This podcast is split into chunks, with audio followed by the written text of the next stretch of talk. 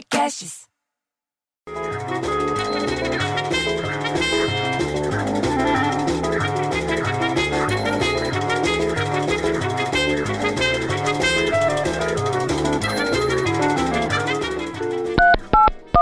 Alô? Alô? Me chama aí o André Zelador. Como assim saiu, bicho? Não é para sair na quarentena? Pelo menos estava de máscara? Então me chama o menino da limpeza. Tá bom, tô esperando, mas fala para que ele tem que usar máscara e propé para andar pelo prédio. Porra, bicho, você acredita nisso? Logo hoje que eu fiquei sabendo que o maior raio do mundo é registrado no Brasil com 709 quilômetros de extensão. Diz que a organização meteorológica falou isso. Aí o André saiu no meio da ameaça de chuva forte, sem desentupir o bueirinho da garagem. Tá cheio de folha. Daqui a pouco dá pra fazer uma árvore de Natal em junho lá.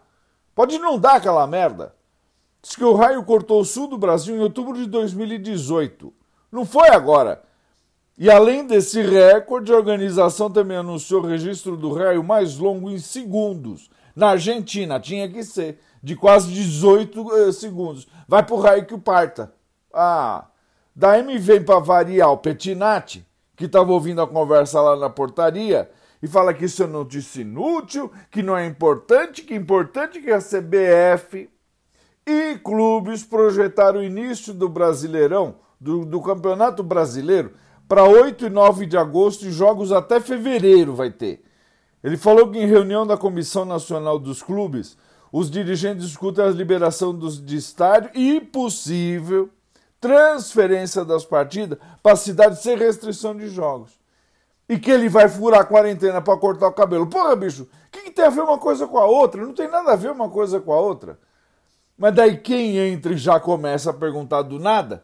A dona Dulce, dona da droga Dulce, que é uma droga mesmo, porque falta tudo lá. Não tem band-aid, não tem Novalgina uma grama, não tem Neusaldina. Porra, fecha logo essa merda. E dela falou o quê? Que a Câmara Municipal de Belo Horizonte, lá em Minas Gerais, aprovou o uso obrigatório de máscara em BH sobre pena de multa, bicho. Se você não estiver usando máscara, paga 100 reais. Tem que fazer isso aqui no prédio. Que todo mundo anda sem máscara. A Bealça da Dona Lourdes anda com a Sayonara e com a Sultana sem coleira e ela sem máscara. Belo Horizonte tem hoje 4.977 casos confirmados, bicho. 118 mortes por causa do Covid-19. Tem que multar mesmo para as pessoas aprender. Ah, pelo amor de Deus, aí a Cleonice. Você entendeu que me dá vontade de chamar de cloroquina? Porque todo mundo chama ela de cloroquina. Para acabar com o meu dia, me solta essa. A polícia está investigando a tal da gangue do Rolex. Você já ouviu falar disso, da gangue do Rolex? Eles roubam relógios de mais de 30 mil reais, bicho, em bairros nobres da zona sul de São Paulo. Porra, eu não moro na zona nobre, eu moro na zona pobre, mano. Não estou nem preocupado com o relógio. Ela disse que ao menos seis roubos de relógio de luxo foram registrados lá no Itaim Bibi e no Morumbi. Sabe onde que é o Itaim Bibi, que fica perto de Moema, que tem aquele monte de rua com nome de índio? Aí você atravessa a rua, tem um monte de índio com nome, rua com nome de pássaro. Ali que é o Itaim Bibi.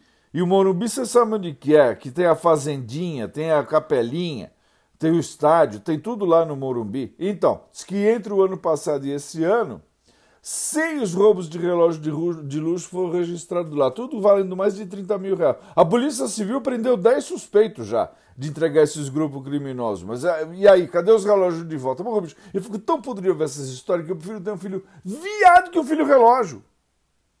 Cadê o Petinati agora? Ah, esqueci de falar. Sabe o Gilberto Gil, cantor? Diz que ele vai comemorar o aniversário dele hoje, 78 anos ele tá.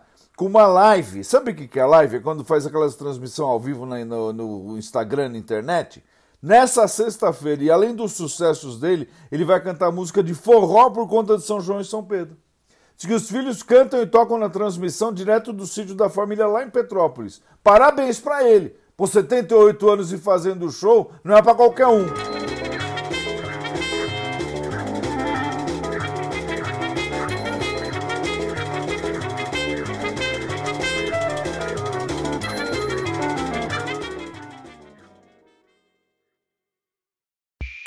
Esse podcast foi editado por Rafael Sales e Júlia Fávero.